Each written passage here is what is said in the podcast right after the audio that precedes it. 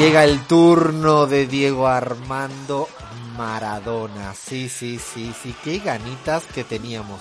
Veníamos como mimando este momento. Veníamos semanas anteriores, ya lo habíamos comentado, mimando esta, este super momento que era hablar de Diego Armando Maradona en fútbol y política. Ha pasado por este espacio desde Zinedine Zidane, Del Bosque, Sócrates, Cruyff, el mismo creo que Pelé, eh, jugadores de todo tipo de la Argentina, ¿no? Pero claro, ¿por qué no Maradona? Nos decían gente. Por ejemplo, del equipo de Argentina Multicolor que hace producción audiovisual, tenemos unos fanáticos de Diego Armando Maradona y decían, pero ¿por qué no Maradona? Bueno, pues ahora toca Maradona. Maradona aquí en fútbol y política. Esta vez no le voy a dejar que lean, hable y diga todo, porque yo voy a estar interrumpiéndole a casi a cada minuto. Me imagino que Abraham será casi parecido, Crismar igual. Va a ser un momento de pelea por la palabra total. Esto es un ring de boxeo, entramos los cuatro.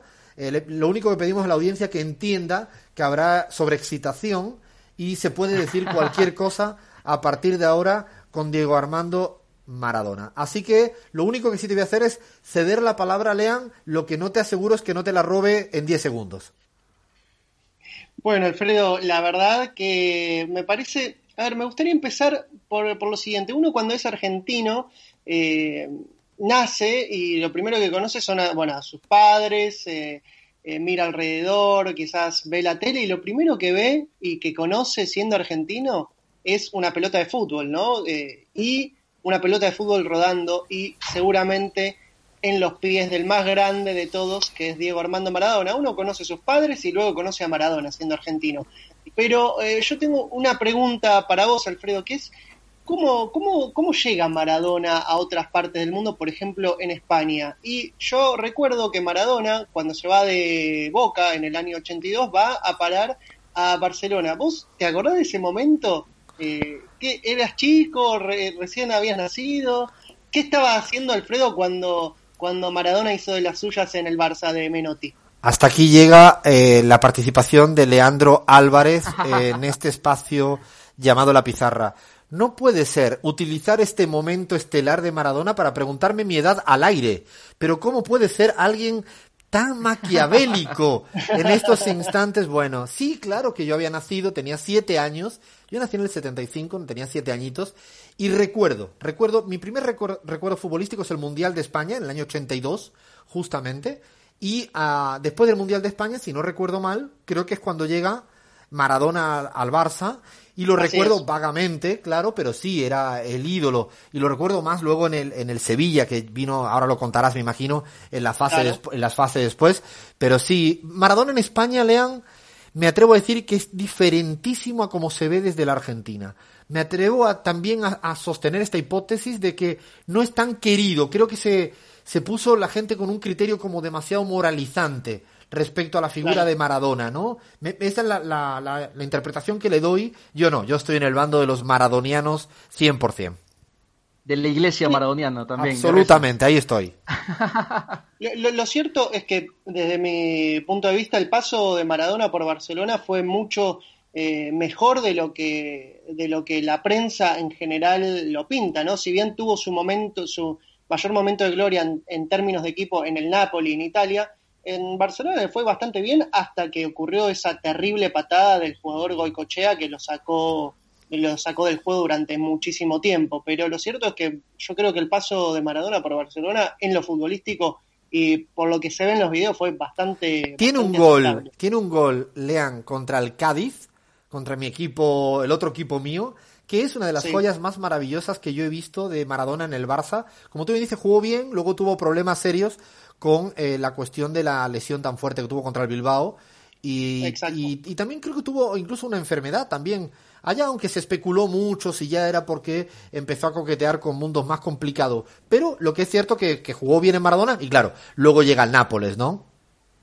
Luego llega el Napoli y ahí es donde explota Diego, que ya venía explotando en Argentinos Juniors, en Boca, eh, tuvo un paso breve pero muy exitoso. Eh, y después, bueno, vino el Mundial de 1986 que lo consagró de, eh, como el mejor, el mejor de todos los tiempos. Si me permitís, ya que contamos con bastante tiempo, me gustaría citar en este caso al maestro Eduardo Galeano, quien describe a la perfección a ese Diego de 1986 que metió dos goles que son de los más maravillosos y contradictorios en la historia política del fútbol. Vamos a escucharlo, Fer.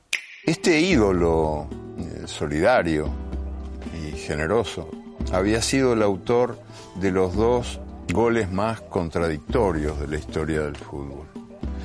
Eh, cinco minutos, apenas cinco minutos separaban el gol del ladrón, el gol de la mano de Dios, del gol del malabarista, del prodigioso gol que con razón se dice que ha de haber sido el gol más hermoso jamás cometido en un campeonato mundial. Fue el famoso, famosísimo partido de Argentina contra Inglaterra, que convirtió a Maradona en un hombre adorado, adorado por los dos goles, no solo por el, gol, digamos, este, virtuoso, sino también por el gol pecador y probablemente más por el gol pecador que por el virtuoso. Él se convirtió en una suerte de Dios sucio, el más humano de los dioses. Maradona se consagró con esos dos goles eh, eh, maravillosos y contradictorios que describía muy bien eh, Eduardo Galeano en 1986 en México y ahí empieza su primera relación con la política desde mi punto desde mi humilde punto de vista, porque Maradona ya en 1986 había tomado la voz cantante de los jugadores que se quejaban del clima muy fuerte y de los horarios eh, muy tempranos, ¿no? Para jugar en la Copa del Mundo de México. y ya encontrábamos ahí un atisbo de Maradona como defensor eh, tomando la causa de los jugadores. Y en 1986 tuvo una, un acercamiento con Raúl Alfonsín, ¿por qué? Porque Alfonsín tuvo, el, el, entonces presidente de Argentina, tuvo un gran gesto que fue cederle el bancón presidencial a los jugadores campeones del mundo para festejar con todo el pueblo argentino que se acercó a saludar a los campeones. Eh, Alfonsín había tenido una relación un poco contradictoria con la selección de 1986, ya que eh, no, era, eh, no era muy afín al juego que expresaba Carlos Salvador Vielardo en la previa del Mundial, pero finalmente con la obtención del título esa relación logró recomponerse y de hecho lo, lo, festejó junto a los jugadores y los felicitó a todo el plantel, Alfredo. No, realmente eh, lo de Maradona en el 86, como tú bien dices, eh, Lean, no solo a nivel futbolístico, que ya es como el, o sea, en ese momento es que no, puede haber más, ¿no? Ni siquiera yo creo que Messi alcanza la dimensión de Maradona en el 86, porque es post ganar un mundial, y ahí ya empieza a haber una relación política, eh, me atrevo a decir que muy sui generis, ¿no? Lean, porque como que nunca hizo nada en su vida, ni políticamente, desde la perspectiva de lo políticamente correcto. Es decir, no, no tenía que asumir nada y yo creo que esa es la dificultad para encasillarlo, ¿no? Porque ahí estamos en una sociedad donde siempre pretendemos encorsetar, ¿no? Poner una, un corset para decir este está aquí o está allá. No. Maradona se sale desde el principio y en el momento más álgido empieza a cabalgar en términos políticos, primero con Alfonsín, como con una relación yo diría que respetable de apoyar, no, no sé si demasiado, quizás se fue politizando cada vez más y cada vez más de manera más clara, ¿no? Porque después de Alfonsín siguió dando brincos, ¿no? Así es, Alfredo, y me gustaría destacar el valor político que tuvieron los dos goles de Maradona en aquel partido contra Inglaterra, porque por un lado tenemos el gol de la trampa, entre comillas, que expresa un poco la filosofía de juego bilardista, que es ganar eh, a como dé lugar, bajo cualquier término, ¿no? Y por el otro lado, el gol menotista, el gol de la belleza absoluta, la realización de la belleza te estás buscando otra vez enemigos, no reabras el debate Bilardo-Menotti, por no, favor. es que para mí Maradona cierra esa grieta, sin duda. Ah, interesante. Tiene lo mejor, Las dos cosas. de los dos lo mejor de los dos, porque sin dudas los argentinos disfrutamos muchísimo de ganarle con trampa a los poderosos ingleses que nos arrebataron las Malvinas en el eh, Mundial de 1986. Uno disfruta mucho de ese gol, pero también disfruta de la belleza de haberle hecho también el gol más bello de la historia de los mundiales. Espérate, Lean, ya le pido a Cintia de redes que abra esta otra, otra encuesta. Hoy estamos así muy de encuestas. ¿Cuál de los dos generó mayor satisfacción? ¿El de la mano o el gol que va así como deslizándose, ¿no? En modo cizagueando de un lugar a otro mientras que todo el mundo veía, veía que metía el gol. ¿Cuál de los dos? Para ti, Lean, satisfacción, ¿cuál? Yo soy de filosofía menotista, pero me produce mucha más eh, satisfacción el gol con la mano. Lo tengo que admitir. Es mi único desliz en este tipo de filosofía de juego. Habría que decir que ahora sería imposible, ¿no? Ahora sería imposible con el VAR, así que eso quedará para la historia quedará para la historia como un único gol. Pero bueno, vamos adentrándonos también en la relación, como bien decíamos, al ser el argentino más, al constituirse después de 1986 como el argentino más importante de la historia, eh, lo cierto es que todos los presidentes desde, la desde el retorno de la democracia, es decir, desde Alfonsín en adelante, eh, se vieron obligados o quisieron tener una relación con el argentino más importante, ¿no? Porque es ineludible no relacionarse con eh, Diego Maradona si, si, sos el presidente de los argentinos. Vino eh, Carlos Saúl Menem, quien ganó las elecciones en 1989, los dos se encontraron por primera vez en un partido a beneficio el 21 de julio de 1989. Hay una foto muy famosa de los dos vestidos de, de, jugadores del mundo, de jugadores de la selección a, Menem le gustaba muchísimo jugar al fútbol, era muy figuretti, ¿no? Entre comillas, con ese, con el mundo deportivo. Bueno, solo eh, seis meses más tarde eh, comienza la Copa del Mundo en Italia en 1990 y la relación entre Maradona y Menem ahí se había desgastado un poco porque eh, Menem era muy crítico de la selección, de cómo jugaba también el equipo de Carlos Vilardo Menem, un fanático de River Plate, eh, Maradona, obviamente hincha de boca, pero eh, Menem insistía con, con incluir al, a uno de los jugadores más importantes argentinos de aquel entonces, que era Ramón Díaz, que la estaba rompiendo en Italia. Lo cierto es que en ese momento Maradona le recordó al jefe de Estado, al ya eh, electo presidente Carlos Saúl Menem, que debía ocuparse de cosas más importantes. Luego la relación finalmente se recompuso porque Menem eh, cambió de opinión sobre la, sobre la selección de Bilardo. Esto ya lo habíamos tratado en el fútbol y política de Carlos Salvador Bilardo. Finalmente viajó a Italia y designó a Maradona como, como embajador eh, deportivo de la Argentina. Lo cierto es que la relación Menem Maradona es una relación muy contradictoria, yo me atrevería a decir de amor y odio, Alfredo. Absolutamente, de hecho yo creo que, bueno, también Menem creo que, que ocasionaba en Maradona lo que le ocasionó a buena parte de la sociedad argentina, y eso es lo interesante, ¿no? De, de este caso. Pero yo me atrevo a decir que con quien tuvo amor, amor, amor fue con dos grandes de la historia mundial, ¿no? Eh, con que se salen ya que trascienden el caso de Fidel y el caso de Hugo Chávez, ¿no? Alfredo Maradona y Fidel Castro se conocieron en 1987. A ver, pongamos un poco en contexto, eh, Alfredo, si te parece, la, agencia de cubana de noticias Prensa Latina había lanzado ese año una encuesta entre todos los periodistas cubanos para elegir al mejor deportista del año. Generalmente en Cuba se elegían a otro tipo de deportistas, pero ese año en particular lo eligieron a Diego Maradona, y eh, lo cierto es que querían invitarlo a Maradona a ser eh, congraciado con este título del mejor deportista del año. Un periodista, eh, Carlos Bonelli, que era entonces periodista del matutino La Razón, fue quien realizó, tejió el puente entre el gobierno cubano y Diego Armando Maradona y finalmente con la mediación de otro periodista también, Pablo Yonto, fue que lograron convencer a Maradona que viaje a Cuba en, ese momento Maradona no estaba tan seguro de viajar porque temía que lo usaban, usaran políticamente y él, ya, él no tenía una definición concreta como la tiene hoy por hoy sobre lo que eh, eh, sobre el proceso político cubano. Sin embargo, eh, Pablo Yunto lo, lo, logró convencer diciendo, hablándole de las playas de Cuba y de que iba a estar tranquilo y de que podía llevar a toda su familia. Finalmente Diego accedió lo conoció a Fidel y ahí cambió totalmente. Ahí es un antes y un después en la vida de Maradona, esa famosa foto en la cual eh, Fidel le pone la, eh, su famosa gorra a Diego y a Diego se lo ve maravillado, encantado en esa foto. Diego tiene un tatuaje, ¿no? Diego, en la pierna de Fidel.